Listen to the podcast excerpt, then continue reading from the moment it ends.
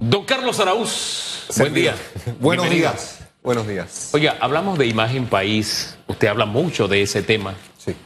Hoy somos noticia número uno en grandes cadenas internacionales. Sí. Noticia número uno, o sea, el titular número uno Y no positivo. es la tragedia que ocurrió en Panamá. Incluso el Papa se pronunció ya, envió una, un, un cablegrama este, donde muestra sus condolencias por esta tragedia que ocurrió. Y acá todavía no tenemos del todo las cosas claras y parece que, el- o por lo menos se transmite la impresión de que los rieles no estaban tan aceitados en este, en este tema del manejo de los migrantes. Sí. Hablemos de imagen país y la tragedia, cómo nos impacta cuando estamos recibiendo malas noticias del exterior porque seguimos en listas, Sí. nos saca España, pero seguimos en otras. Y usted dirá, lo uno no tiene que ver con lo otro. Yo creo que sí, porque al final es una raya más al tigre. Yo no sé Sí. cómo lo ve usted. Sí, el, el- el esfuerzo por replantear un país pasa por mucho más allá de solo hacer acciones de índole doméstica.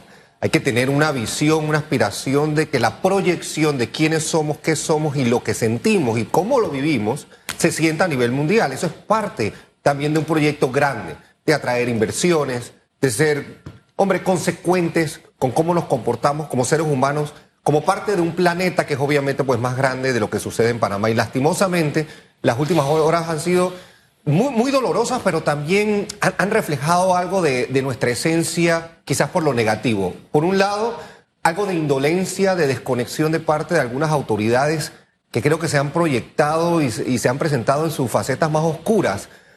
El tema migratorio nos viene a- afectando y aquejando a la región entera por ya muchos años, pero se ha encrudecido los últimos quizás 24 meses. La pandemia desnudó otro tipo de realidades.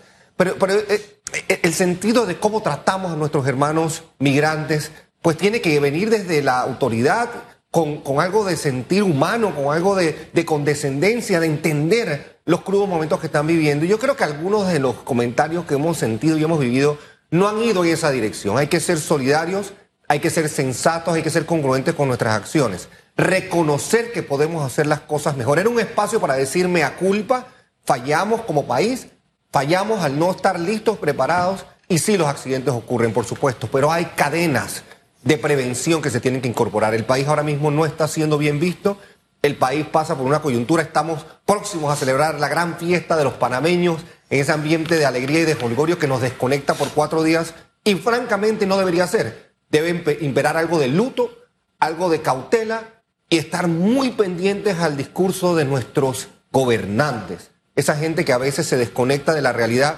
y manda en los peores mensajes. Se desconecta el cerebro de la lengua. Pareciera. Y, y- y- y no solamente en esta, o sea, yo creo que en, en- en- en forma reiterativa hemos escuchado en muchas ocasiones al ministro de Seguridad Sí. eh, dar respuestas que te quedas como con un gran signo de interrogación. Pero decías algo tan importante, Carlos, al inicio, esa mea culpa que hasta el día de hoy no la he escuchado. Yo tampoco. O sea, no sé si dentro de las estrategias gubernamentales los asesores dicen, nunca reconozcas que te equivocaste. Puede ser. No, poda- no podemos decir aquí hubo una falla, porque eso es eh, de derrota. No puedo salir, salir vulnerable, porque eso es debilidad. No, somos seres humanos. El día del amor y la amistad, cuando mucha gente Sí. estaba en otra cosa, esta gente venía viajando. Venía viajando de Darién hacia, hacia Hualaca. Entonces, al final, en el, en el momento de hoy, hay muchas cosas inconclusas, pero tendremos la capacidad de mea culpa, porque si hay mea culpa, creo que hay oportunidad de De corregir. corregir, de enmendar. Totalmente de acuerdo contigo, Susan. Y es, es preocupante, es preocupante eh, porque, porque hoy día pues es un infortunadísimo accidente, una tragedia que nos, la más seria, la más severa, la más trágica en la historia de, de esta república nuestra tan, tan querida. Pero el día de mañana puede ser de nuevo otro tema u otra crisis o, otro, otro inesperada, una inesperada catástrofe o cómo nos preparamos de nuevo para confrontar y afrontar lo que viene el resto del 2023. El tema de listas grises, el tema de la exclusión reciente que hace España. Hicimos algo bien, por supuesto. Con España hemos llegado a acuerdos de intercambio de información tributaria. ¿Por qué no promover, por qué no promulgar más acuerdos de esa índole entonces con otros países para ver si agilizamos el proceso de salida de la lista, por lo menos la gris, la que nos tiene con el tema de evasión fiscal, la que es OCDE. De Gafi nos faltan tres condiciones para llegar a las 15. Hagamos ese esfuerzo los próximos tres meses como país, como, como visionarios que debemos ser, como estadistas que deben aspirar a ser nuestros gobernantes. Enfoquémonos en eso. 15 condiciones Gafi, salgamos para junio 30 de la lista y sigamos adelante. Entonces, sumas, prevención, precaución. Hoy día es un accidente, mañana son las listas. El día de post mañana va a ser otro tema. Hay que estar preparados, hay que ser sensatos y congruentes. Y hay temas en los que, no sé, es como, son como recurrentes. Nos decía un pastor en un reportaje que hicimos el día lunes, creo que fue, cómo funciona esto de las redes de corrupción en las cárceles.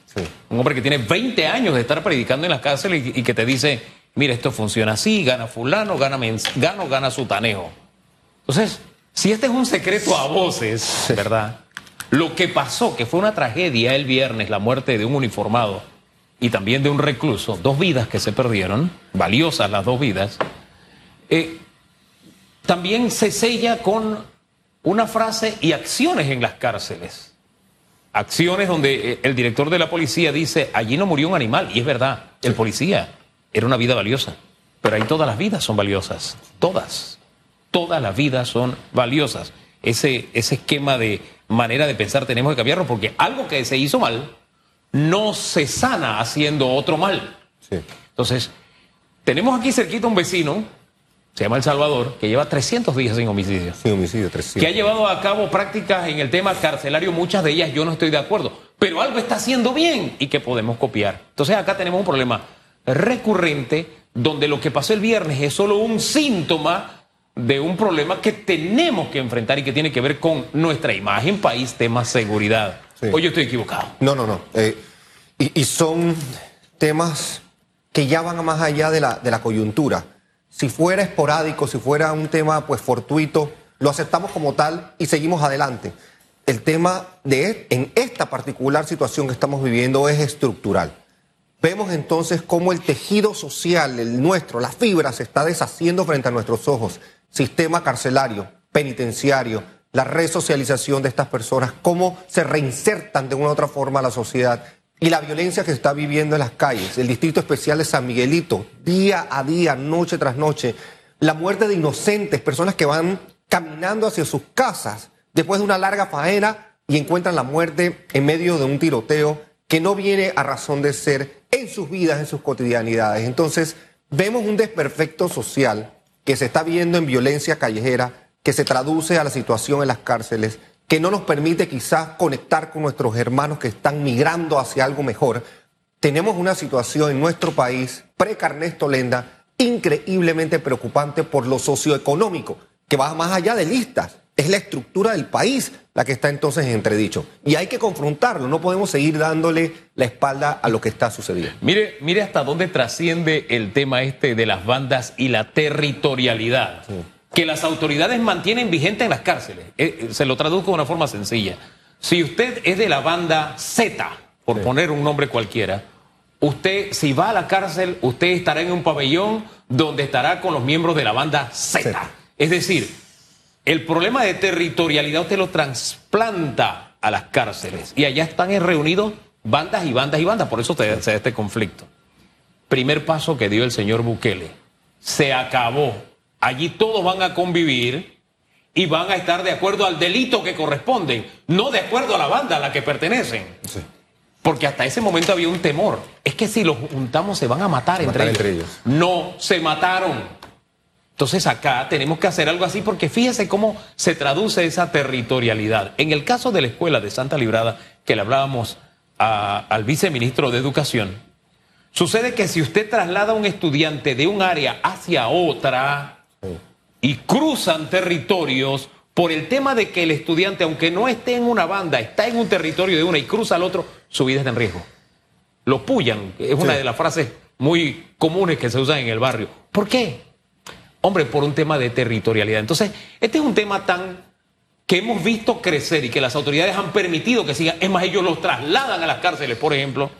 Y seguimos viviendo en un tema que nos está golpeando hasta en, el, hasta en educación, la territorialidad. Y no hay manera que las autoridades, en vez de soltar esas frases que a veces hieren el sentido humano, se pongan manos a la obra y rompan esa territorialidad y el país sea seguro para todos sus habitantes. Y, la proyección del país, nuevamente hablando de lo que estamos viviendo hoy día, los reportajes que se están viviendo, eh, eh, eh, todas estas últimas horas, producto pues de la dolorosa tragedia que, se vivió en Hualaca, tiene que ver también con, con imagen y las acciones concretas que tomemos todos. Como ciudadanos tenemos que apelar obviamente a la responsabilidad, a, manejarnos con valores, con principios y demás. Los gobernantes tienen que hacer su parte. El sector privado, el sector empresarial, cómo de una u otra forma logramos colaborar. En Panamá seguimos trabajando infortunadamente desde silos, islas, lo que hace a lo mejor el ministro de Gobierno lo desconoce, lo que hace el ministro de Planificación o el nuevo y recientemente creado Instituto de Planificación.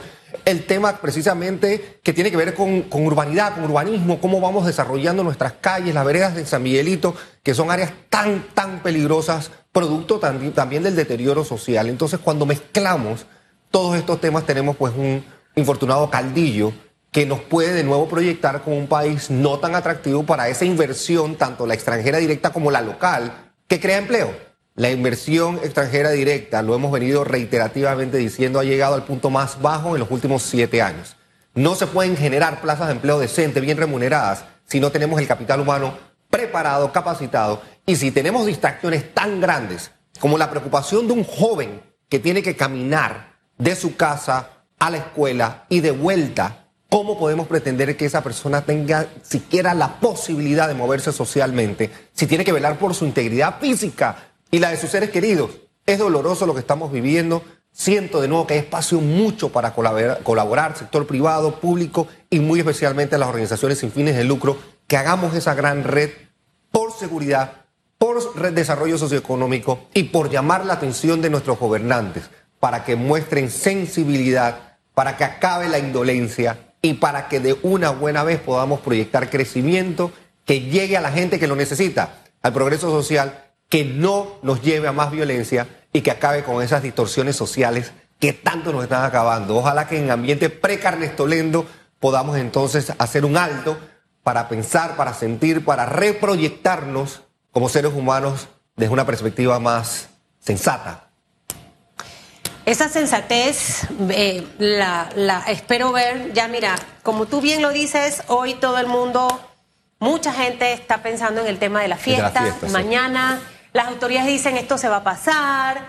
regresamos después del miércoles de ceniza y es allí donde debemos estar muy pendientes, Carlos, de ver cuál, cuál va a ser la estrategia del gobierno en mejorar esto para que no vuelva a ocurrir, ¿ok?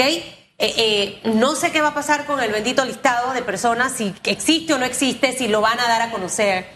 Pero los ciudadanos no podemos quedarnos a una tragedia más. Murieron 40 personas. 40 personas. 40 personas que créanme que usted no va a querer que sea nadie de su casa ni de su familia. O sea, hay que ser un poco empáticos al momento de que vean las imágenes, Carlos, de cómo quedó ese bus. No, no, desgarrador. Y, y había muñecos, de los niños, esos niños pasaron la frontera de Colombia con Panamá, que es difícil y complicadísimo, eh, eh, ¿sabe? Y, venían de Darién para llegar a ese albergue y quizás descansar un par de horas y seguir su camino hacia Costa Rica. Esto pudo haberse evitado y tenemos que hacer todo lo que podamos como país para evitar que desgracias como esta vuelvan a ocurrir. No se nos puede olvidar, no puede pasar que pasó carnaval sí. Y se nos fue, a nosotros y a las autoridades. No podemos bajo ninguna circunstancia permitirlo, tenemos que recalcar de nuevo y exigir transparencia, rendición de cuentas por el simple hecho de nuevo de tratarse de seres humanos. Más allá del estatus y obviamente el efecto migración y lo migratorio, a veces despierta pasiones y es controlable, es entendible. Porque de nuevo hay, hay, personas en Darien, hay personas a lo mejor en Hualaca que han dicho, ven acá, pero por años hemos sido olvidados. El gobierno y los gobiernos, las administraciones nos han dejado a un lado. Y ahora que hay este movimiento de personas, pues hay un enfoque, un despertar de interés. Y puede haber algún tipo de resistencia hacia la, la figura de la persona que está migrando. Más allá de eso, tenemos que encontrar fórmulas para que no solo las tragedias, sino también que el paso de esta persona sea expedito, quizás si es el más humano, el más controlado, el que, el que lleve de una u otra forma que haya una alianza regional, que Panamá a lo mejor, ¿por qué no?, lidere un esfuerzo regional para poder darle un trato diverso y diferente a estas personas. Esta fue una tragedia dolorosísima que nos marcará como nación, nos debe marcar como nación. El tema de cárceles nos tiene que marcar como nación, nos tiene que preocupar. Y la violencia callejera, que es resultado de nuevo del, del, deterioro del tejido social, producto de nuevo de pandemia, deterioro educativo, todo está interconectado, todo está realmente en esta mañana, pues que hacemos el alto para, para analizarlo. Hay que encontrar de nuevo maneras de llamar la atención y de proponer, ser propositivos y encontrar soluciones. Concluimos. Concluimos. Contento de estar con ustedes siempre. Gracias a usted, don Carlos. Gracias a ustedes por la sintonía. Que le vaya bien, descanse. Vamos a leer lectura estos cuatro días. Lectura estos cuatro días. Qué bien. Qué bien. Dedíquese también un poco a la actuación. A la actuación, lo, lo, ya, aquí tengo una maestra. Sí, usted vio como hace un rato. Histriónica. Sí, histriónica. Nos vamos, bendiciones. Buen día. Esto fue Radiografía